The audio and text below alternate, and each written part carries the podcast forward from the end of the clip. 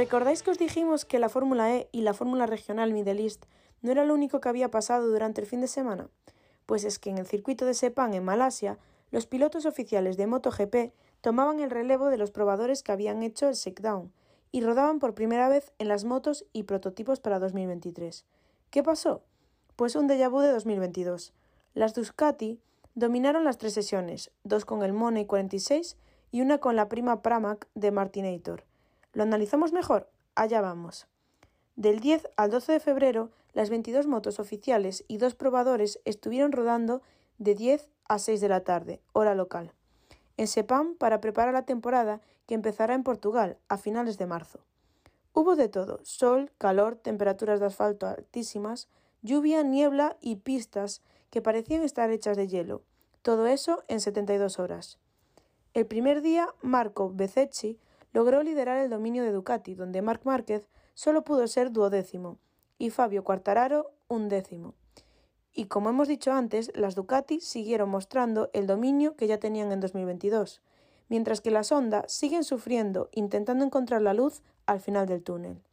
Esa que Yamaha parece empezar a ver. Bezeki, coronado como el rookie del año en 2022, fue el más rápido del primer día con 1 minuto 58 segundos 470 milésimas, que marcó al final de sesión, consiguiendo superar al debutante en Ducati Enea Bastianini, quien había desbancado del primer puesto a Jorge Martín poco antes, dejando así en el top 4 a los tres pilotos más jóvenes de la marca italiana. Porque en la tercera plaza se coló la Aprilia de Maverick Viñales. Pecco Bagnaia, el vigente campeón, acabó quinto, y en el top 10 siete de las motos fueron Ducati. Detrás de él acabó Alex Espargó, que saliendo tarde y con la pista mejor consiguió la sexta plaza por delante de Johan Zarco, Fabio Di Antonio y Alex Márquez, quien debutaba con su Gresini Racing, es decir, otra moto Ducati. Y no es un entreno de MotoGP si no hay caídas, y para ser el primer día, cuatro son pocas. Augusto Fernández y Paul Espargó se fueron al suelo debutando en sus Tech 3 Gas Gas. Miguel Oliveira también perdió el control de su RNF Aprilia y se fue a la grava. Y finalmente el cabeza de listas Marco Bezzecchi también besó el suelo, pero todas fueron sin grandes consecuencias.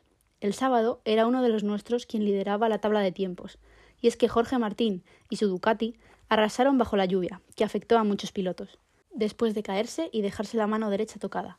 Sepang amanecía el día 11 con un asfalto algo húmedo, debido a la lluvia del día anterior, pero eso no fue problema para Jorge Martín, que consiguió rebajar el tiempo del viernes incluso a pesar de que las condiciones eran peores. Si bien parecía aguantar y la lluvia era mera compañera, a dos horas de acabar los test, es decir, las cuatro de la tarde hora local, el cielo se abrió y empezó a llover muy fuerte, y no paró hasta poco después de que se acabara la sesión de en pista. Así que muchos, como Jorge Martín, Marco Bezzecchi o Alex Márquez, aprovechando la situación, probaron los nuevos neumáticos de agua. Si bien el 89 del Pramac dominaba la sesión, Miguel Oliveira, conocido por ser muy bueno en condiciones de mojado, acabó segundo a una décima del español, con Paul Espargaró en su Gas tercero a décima y media del primero. Fabio Quartararo acababa cuarto y con una sonrisa después de estrenar un cadenado en su Yamaha con hendiduras que sobre el papel y la estrategia aumentan la carga aerodinámica de la moto. Siendo muy consistente en posiciones, Peco Bañaya volvió a acabar quinto, tres décimas más lento que el Diablo de Niza, mientras que Raúl Fernández sorprendía con un sexto puesto pegado al culo del italiano. Marini superó por 45 milésimas a Alex Rins, que fue el primero de la sonda, para acabar séptimo y octavo con Enea Bastianini y Brad Binder, noveno y décimo, cerrando así un top 10 poco significativo debido a la lluvia. Esta situación climatológica hizo que Marc Márquez se tuviera que conformar con un decimotercer puesto a siete décimas del primero, y que su compañero de equipo, Joan Mir, acabará la sesión decimosexto a dos décimas del 93. Fue el otro Márquez el que rodó más que nadie en la lluvia, y así Alex acabó decimoséptimo por delante de Maverick Piñales, Jack Miller y Alex Espargaró.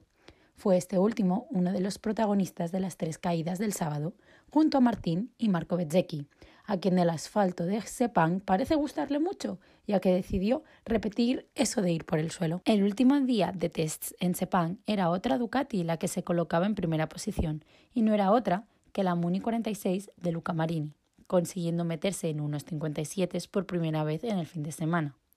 El Fratellino demostró que cualquier piloto al mando de una Ducati es una amenaza para el resto de competidores, ya que paró el crono en los últimos momentos de sesión en un 1.57.889, siendo el único junto a Peco Bañaya, que acabó segundo, en rodar en unos 57.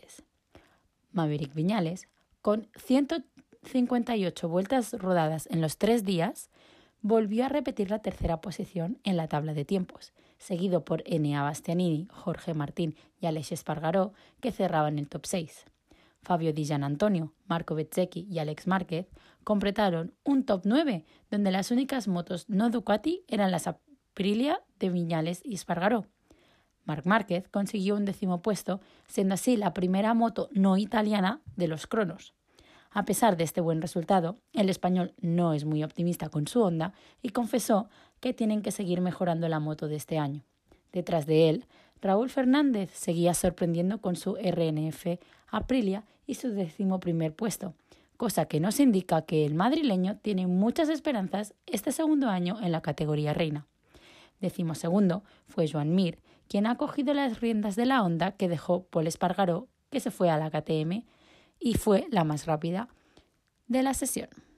Lo que desapareció el domingo fue la sonrisa de Fabio Quartararo, ya que él y su compañero de equipo, Franco Morbidelli, fueron decimonoveno y vigésimo, siendo las dos únicas Yamaha de la parrilla no tienen equipos satélites con los que comparar la información, lo que significa que mejorar a la velocidad de los demás es improbable, sobre todo cuando el Diablo dio 63 vueltas en la última sesión, alcanzando un total de 155 vueltas durante los tres días y en ningún momento consiguió tener la vuelta más rápida.